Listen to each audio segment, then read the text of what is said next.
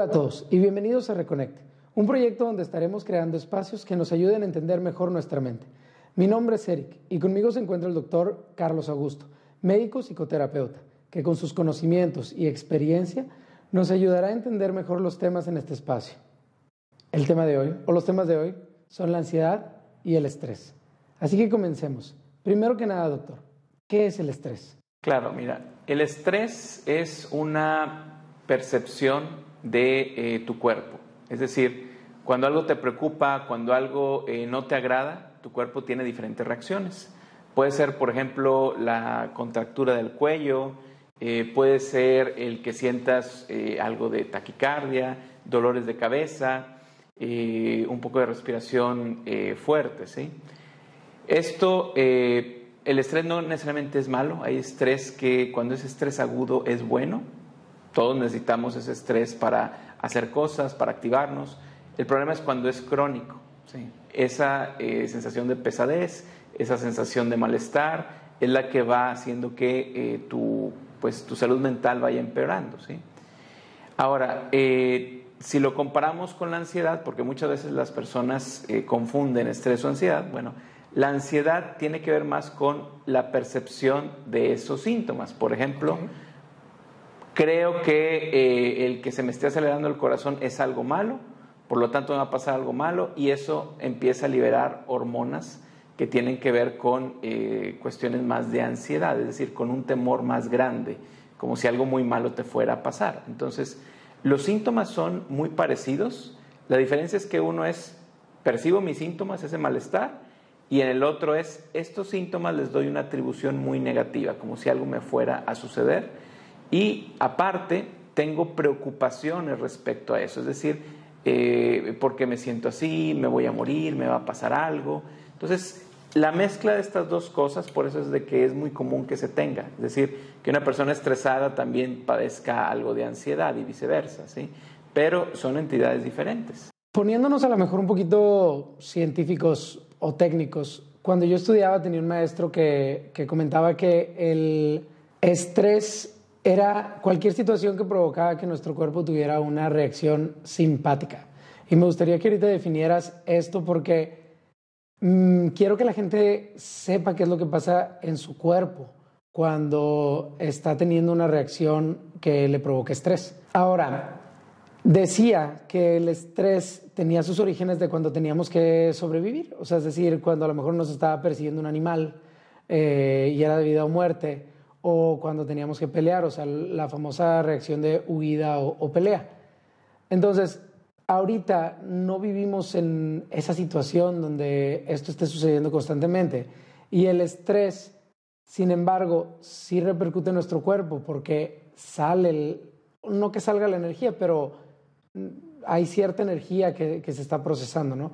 Entonces, eh, ¿qué pasa? ¿Qué es lo que pasa con esta energía? ¿Qué pasa en nuestro cuerpo?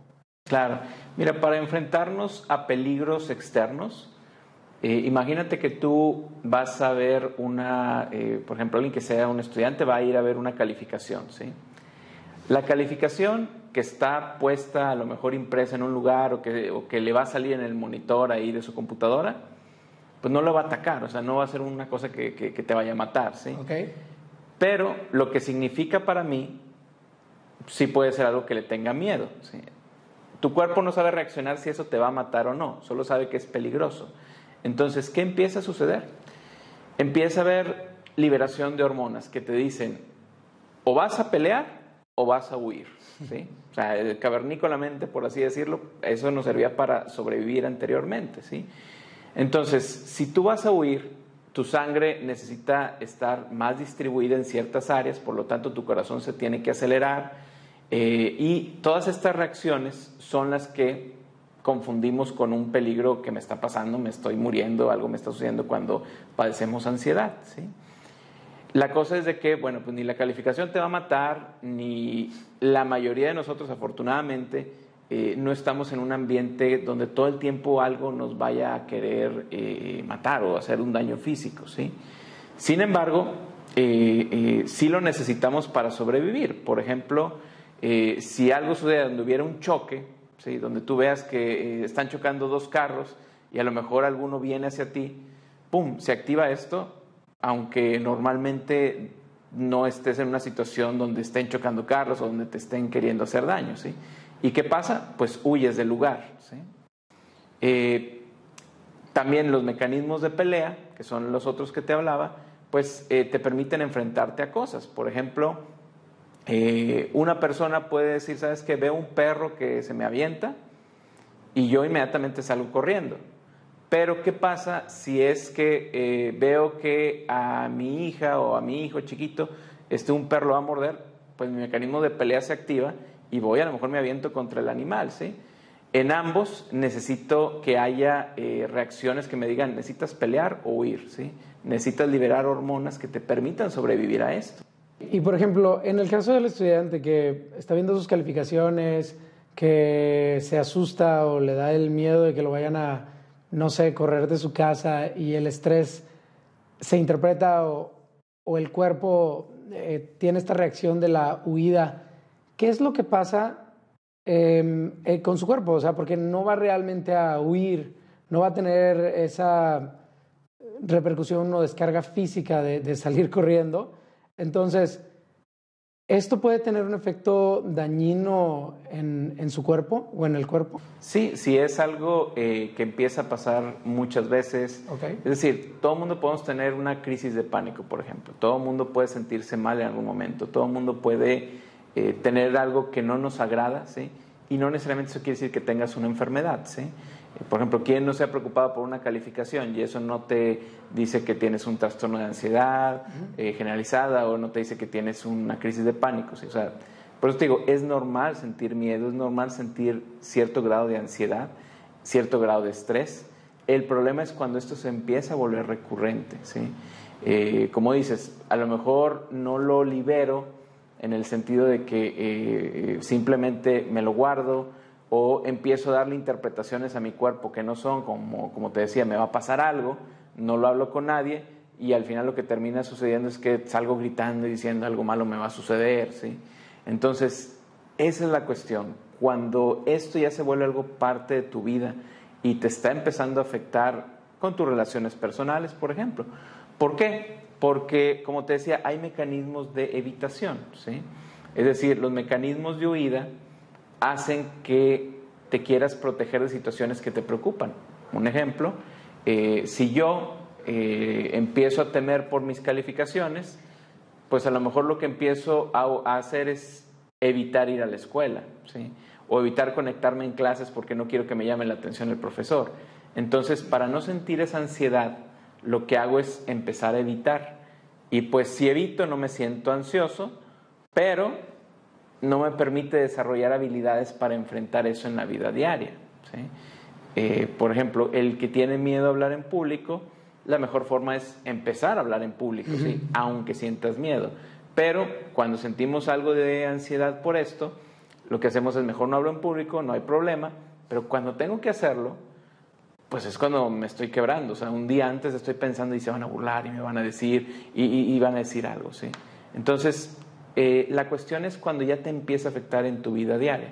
Un ejemplo sería alguien que te dice, es que yo le tengo eh, mucho pánico a viajar en avión, ¿sí? dices, bueno, ¿y qué tanto viajas? Si la persona dice, no, pues una vez al año, bueno, pues no te afecta en tu vida diaria, ¿sí?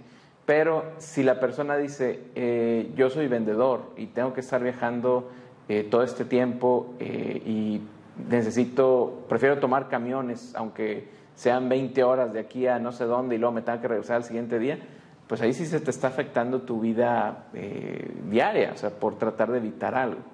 Sí, claro, y, y, digo, me encantó que te refieras a los mecanismos de evitación porque yo creo que todos lo hemos vivido. En lo personal, con esto de la pandemia, em, yo no quería ni siquiera abrir mi correo, entonces para mí ese era mi mecanismo de evitación.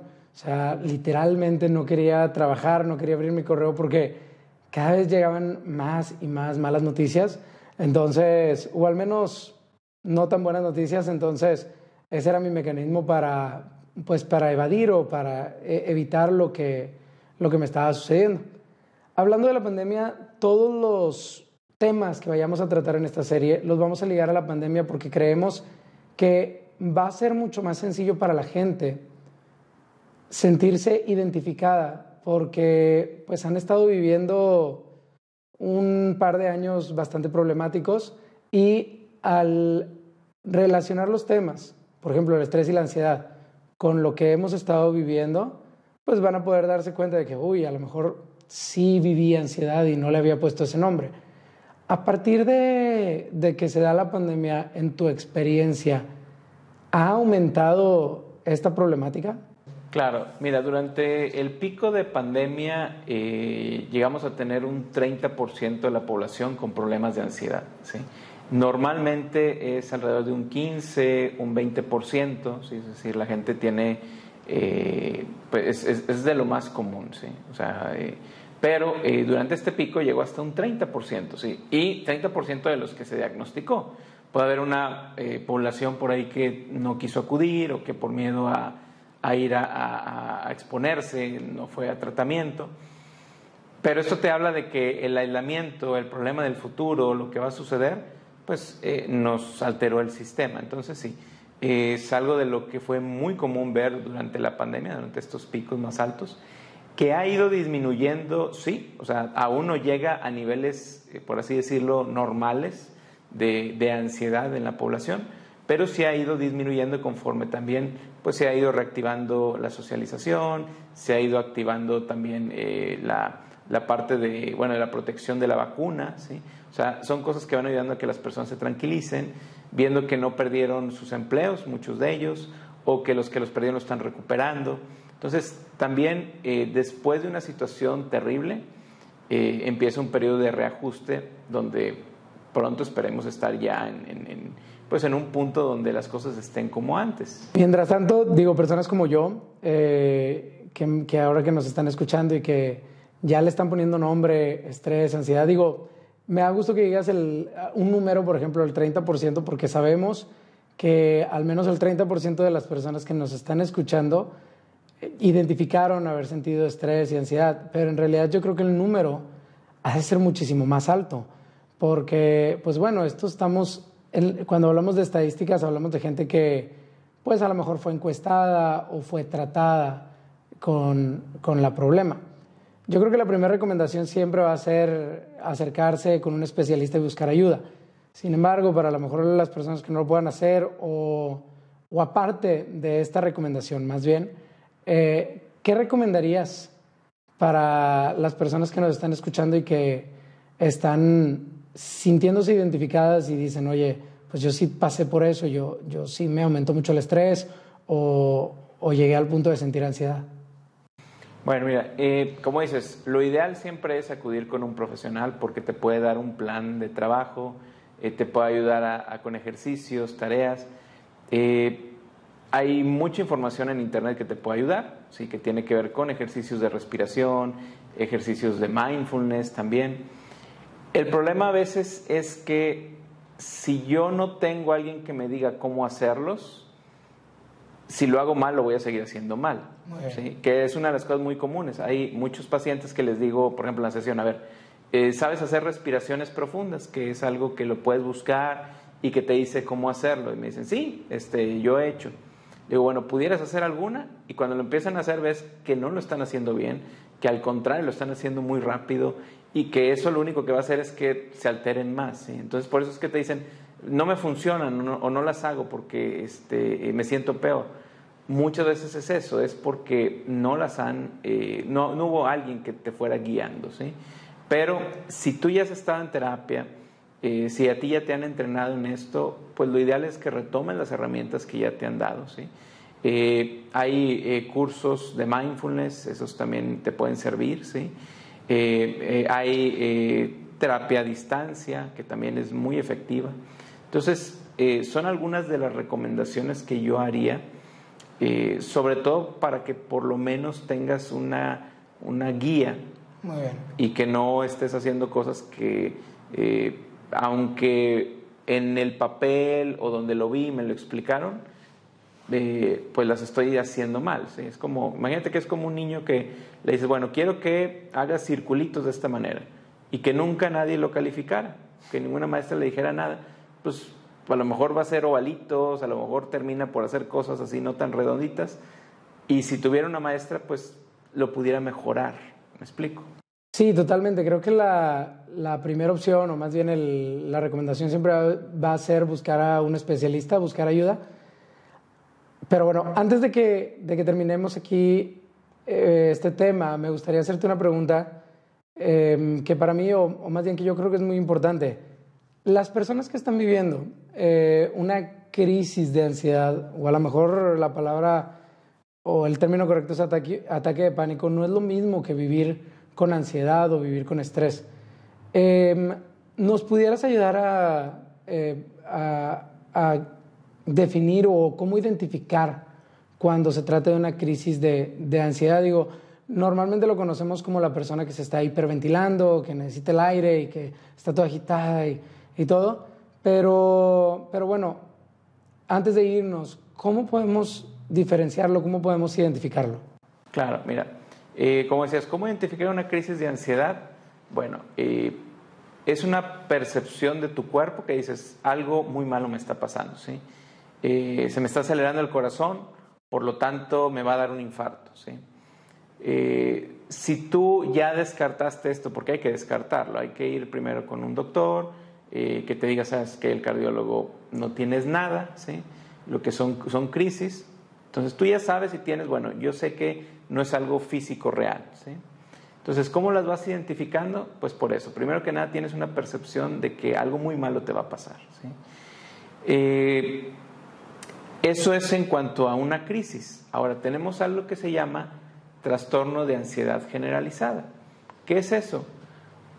Ahí va más hacia preocupaciones. Tú le estás dando vuelta a todas las preocupaciones de todo lo que viene en un futuro. Por ejemplo, eh, voy a tener empleo en seis meses, eh, y si eh, a mi jefe yo no le caigo bien mañana, me va a ir bien con la presentación, o sea, todas estas cosas que le estás dando y dando y dando, dando vueltas, no nos permite estar en el aquí y el ahora. Por lo tanto, tu mente va a estar viviendo o en el futuro, y generalmente en el futuro significa que vas a tener ansiedad, si todo el tiempo estás preocupado por lo que viene. ¿Por qué?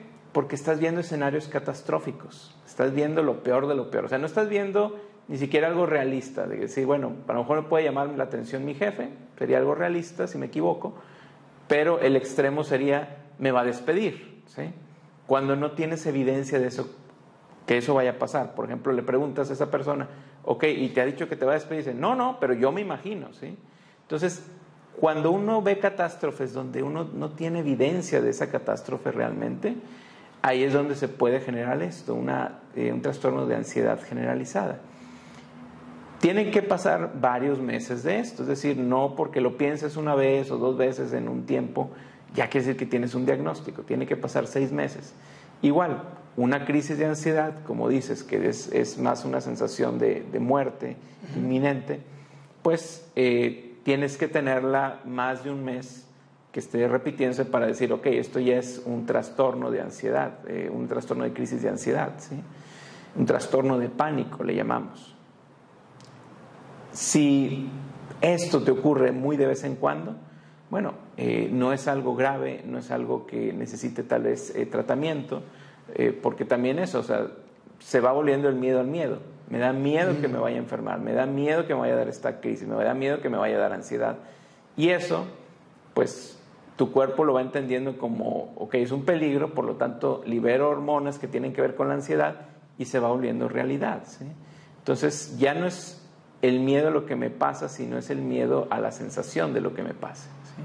Entonces, para reconocer estas crisis, primero que nada, como te digo, descartar algo físico. O sea, si es algo que padeces varias veces y que se te acelera el corazón y que te sientes que muy mal, primero descártalo físicamente. O sea, ve con un cardiólogo, ve con un internista, un médico internista, que son quien te puede ayudar a eso. Ya que lo descartaste y que tal vez ellos mismos te sugieran que esto es algo que tiene que ver con ansiedad, entonces el tratamiento, como lo llevamos a cabo muchas veces, es la aceptación de los síntomas. ¿sí? Es decir, saber que nuestro cuerpo produce sensaciones que no nos agrada, pero eso no es algo que necesariamente te vaya a afectar. El estar pensando que me va a afectar, eso sí, acaba con tu calidad de vida. Perfecto. Pues con esto vamos a dar cierre al tema de hoy.